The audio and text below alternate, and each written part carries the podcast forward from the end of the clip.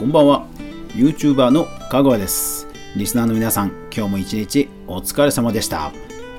さて、えー今日はですね51回目ということで、まあ、前回はね、えーかなりお祭りモード的な内容でしたが、まあ、今日からね平常運行ということでやっていきましょう。よろしくお願いします。かぐわ飯。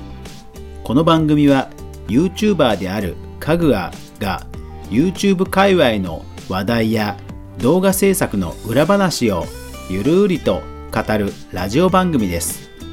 皆さんぜひよかったらフォロー、購読、ポッドキャストアプリなどで聞いてみてください。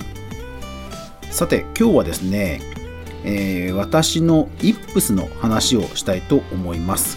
まあイップスっていうのはあの要は燃え尽き症候群というものですね。あのスポーツ選手とかね、えーあとクリエイターの方とかまあまあなったりするやつですね。で YouTube 界隈ですとまあ結構突然ね何ヶ月か動画投稿がなくなったりとかする方も結構いらっしゃいますよね。瀬戸康史さんとかも結構不定期に、え何ヶ月もね動画投稿なかったりしますよね。うん。もちろんその全ての方がね、えーイップス燃え尽き症候群とはいうわけではないんでしょうけどもまあまあなんかねクリエイターってやっぱりなんでしょうね常に何かを生み出さ生み出し続けなくてはならないという、えープレッシャーというか脅迫観念があってでもそれって本当に体が動く動かなくなるんですよね。僕が初めてイップスっていうのを知ったのはあの漫画で NHK のアニメにもなった「メジャー」という漫画があってそれで初めて知りました、えー主人公の、えー重野五郎君というピッチャーがですねもともと野球の、えーデッドボールでお父さんをあの亡くしてしまうんですけどもそのデッドボールを投げたピッチャーその投げたピッチャーと、えーいよいよ対戦してで、まあ、メメジャーに行って対戦してっていうすごい壮大なストーリーの、えーゴールとしてその、選手と対決する。でそのことで、まあ、達成感が満たされてしまってもうやる気が起きなくなっちゃうっていうそういうくだりがあるんですけどそこで初めてイップスという言葉を知りました。で、えー私が、えーまあ、イップスというか燃え尽き症候群になった時が、えー2019年の春ですね。あの要は YouTube でチャンネル登録者数が1万人いった時のことですね。いやーでも今でも本当ね思い出します。あのー、本当当時ギリギリだったんですけどギリギリでもやっぱり、ね、1万いくってね本当辛かったんですよね。うん。まして私あの生活がかかってましたから あの何としてもねあの数を増やさなきゃいけないっていうのもあってもうね大変でした。で大変だったがゆえにこう余計にこう達成してしまった時にうんなんかね体が動かなくなってしまった時期があったんですね。5月からちょっと事務所を新しく借りようと思っていてでその身支度とかを今日していたんですけどもその時にデータの整理もねしていてで、えーその当時の日記が出てきたんで日記読むのってむちゃくちゃ恥ずかしいんですけども、えー今日は、えーまあ、イップスの話、まあ、当時の僕のね、えー心情の吐露したいと思いますので、えーよかったらお付き合いください。具体的にはね、4月から5月にかけて多分動画投稿がほぼなかった時期があったと思うんですよね。その時の話ですね。えーじゃあ行きますね。2019年4月6日、次女ちゃんの入学式と、初日の夜、結局私自身、布団に向かった次女ちゃんに話しかけてみることにした。まあその日、会話をできるタイミングがそこしかなかったんでしょうね。新しいクラスはどうだった？先生は何の科目の先生？とたわいもない質問から彼女の表情を探る。ただ、それでも会話が弾まない。そこで直球を投げることにした。君のことを心配している。友達も離れ、部活も気になっている部に入れるかどうかわからない。そういう状況を思って君を見ると何より浮かない顔をしているように見えるんだ。少し間を置いて彼女は答えた。心配されても仕方がない。頑張ったら動物の森を買ってくれる？とだけ小さな声で答えてくれた。わかった。それで頑張れるなら考えるよ。とだけ言った。ただ、それが精一杯だった。2019年4月8日。しばらく調子の良かった腰が痛い。体が硬くなっているのだろう。寝起きの時に何かの拍子に変な姿勢をしてしまった。腰に負担がかかってしまった。痛い。とりあえずボルタレンを飲み、炎症が治まるまで耐えることにする。腰が痛いと何も考える気が起きず仕事がはかどらなくなるから嫌だ。また久しぶりに肩甲骨も痛い。確かに腰痛の痛みで運動ができてもいなかった。サボるとすぐに悪い影響が出る。ここ数日、朝晩の気温差が激しく、すぐに体が冷えたり、熱くなったりして調子が崩れてしまう。困ったものだ。腰痛、嫌だな。4月11日、今日は次女ちゃんが友達と少しだけ話せたと言って帰ってきて報告をしてくれた。少しだけ安心した。5月6日、5月1日に元号が変わった。生前退位ということで世間ではお祭りムード一色だ。今後振り返った時に、そういえば10連休だったよね、という気持ちになるんだろう。ただ、私は突然の高熱に襲われ、5月2日から寝込んでいる。急な発熱で倒れるのはしばらくぶりだ。ただ、確かに最近、SNS をだらだら見てしまったり、動画制作に没頭しすぎて運動できていなかったり、不節制がたたって気づけば夜が明けてしまっていたり、不節制が続いていた。おそらくそれがたたったのだろう。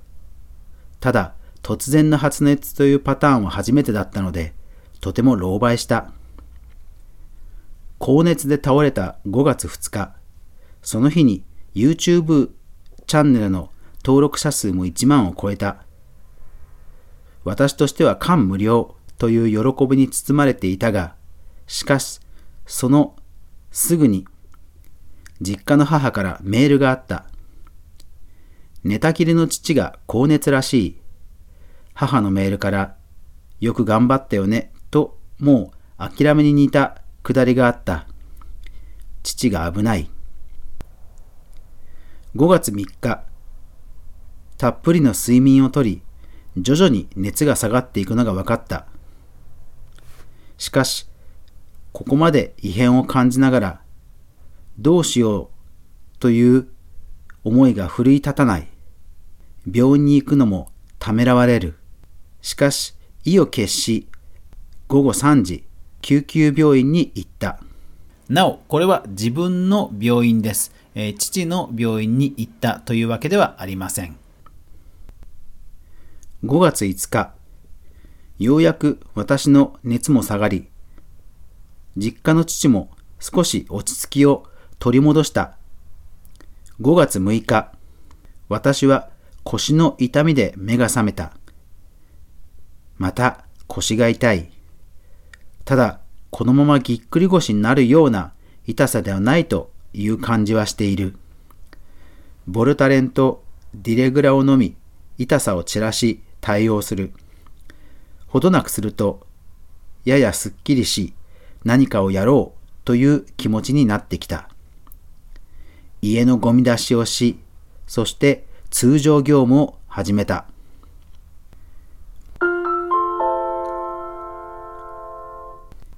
5月7日、もう10連休は二度と来ないでほしい。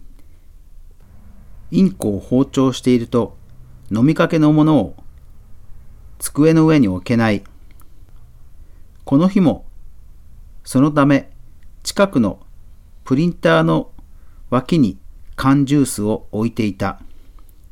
机より下にあるのでインコに見つかりにくい。ただ、その後、三脚を取り出そうとしたら、プリンター周りにあるケーブルに引っかかり、ジュースが倒れた。ジュースに広がる甘い香り。プリンターの近くということで、物もたくさんあり、盛大にぶちまけた。ぶち切れた。ふざけるな。自分のミスなのだが、それでも苛立ちが抑えられなかった。拭き取ったタオルや絨毯を掃除し、格闘すること1時間半。そこで、このストレスから突然動悸が始まった。ドク、ドク、ドク。ものすごい速い鼓動で胸が締め付けられる。おそらく脈拍は120ぐらい倍ほどになっているだろう。フリーになれたての頃、よくなっていたやつだ。過剰な精神ストレスで心臓のバクバクが止まらない。この日も30分以上続いていた。苦しい。このまま収まらず1時間経ったら救急車を呼ぼうと思っていた。それでも45分くらいでなんとか収まったので事なきを得た。風邪ひきからくしゃみによるぎっくり腰のリスクには気をつけていた。しかし、動機のことはもうすっかり忘れていた。死ぬかと思った。世の中の人はこの10連休を楽しんでいるのだろうな、と悲しくなった。こんなポンコツな体とあと40年も付き合うのかと思うと悲しくなった。5月11日午前9時、父が他界した。数日前からこじらせていた肺炎が原因ということだった。えこれは2019年のことなのでコロナの肺炎ではありません。母に病院から連絡が入った呼吸が止まっていると私が病院に着くと、兄が先に病院に着いていた。心臓マッサージの最中だった。そして、母が来るまで続けられていた心臓マッサージ。しかしその後、呼吸は戻ることなく、母の目の前で見取られながら、父は天国へと旅立っていった。5月17日、父の葬儀を終え、実家から帰宅した。父が入院して4年、いつか来る日がついに来たという感じだった。10連休明けの葬儀。日取りもよく、他界してから葬儀まで日数もあり、みんなが予定が組め、参列者も多かった。天気も良かった。ありがとう、父。安らかに眠ってください。私の誇りです。お疲れ様でした。実家に帰り、パソコンを立ち上げる。私のチャンネルで行ったプレゼント企画。やはり変装があった。えー、これは届いていないというやつですね。あのメールアドレスの間違いとか、えー、何かしらのうん、まあ、アドレスの間違いとかですかね。やはり25名だと、そういうケースがあるな。とりあえずすぐに返信が来たからよかったけど、次はどうしようかな。5月25日、半日かけて作った動画が未公開の開発情報が動画に映り込んでいて、泣く泣く削除。慎重に確認したが、私がすべていけないのだけど、コメントで指摘されるまで気づかなかった。半日無駄になったよ。くそ、くそ、くそ。5月26日、クリエイティブで時間がかかること。えー、この後つらつらつらとあのクリエイティブの愚痴をひたすら書いてますね。まあ5月下旬ぐらいからぼちぼち動き始められてきたという感じですね。うん。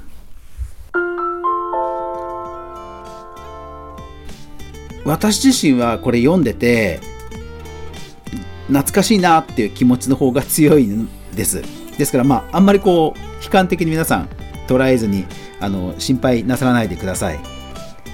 結構ねあの動画の時はテンション高めで別人格になってるタイプの私は投稿者だと思います。なんか一方でなんか現実的なことを常日頃うじうじ考えてしまうタイプの人間でで日記で結構ねあのそういうものを吐露するっていうことでバランスをとってまあ生きながらえてるっていう、うん、ことをしています。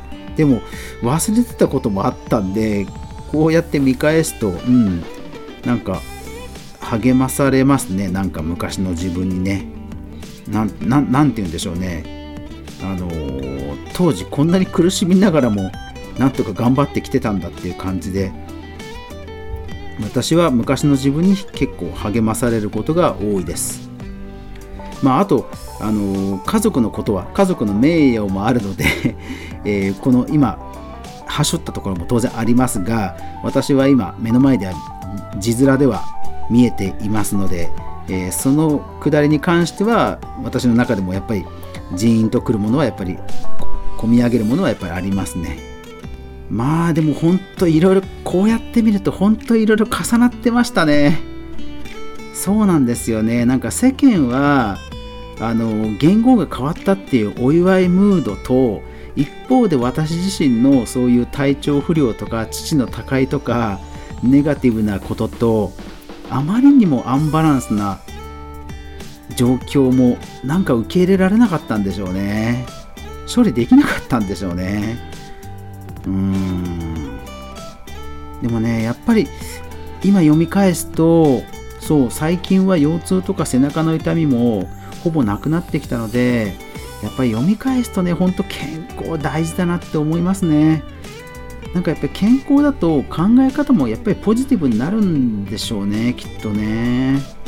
いやだからほんとねコロナで皆さん運動不足気をつけてくださいね。今私もあの筋肉低下筋力の低下が本当今数字で出てるのでどうしようかなって思ってるんですけどいやほんとね筋肉が衰えるともういろんなところに痛みが出てくるんでほんとね皆さんも気をつけてください。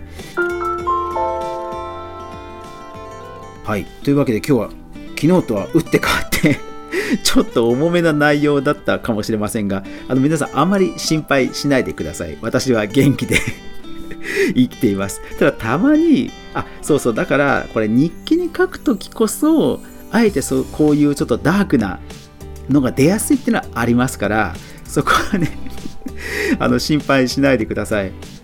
まあこういう一面誰しもあるでしょ？うん。ね これだから私が死ぬ前にちゃんとデータ消さないといけないっていうそういう案件ですよねはい気をつけようというわけで、えー、今日はちょっといつもと雰囲気変わっていますが、まあ、動画投稿者に、えー、たまに見られるイップス燃え尽き症候群というお話でした。はい。まあ、全然問題ないです。大丈夫です。とにかく今はね、皆さんコロナ頑張りましょう。はい。というわけで今日も最後まで聞いていただきありがとうございました。やまない、雨はない。明日が皆さんにとって良い日でありますように。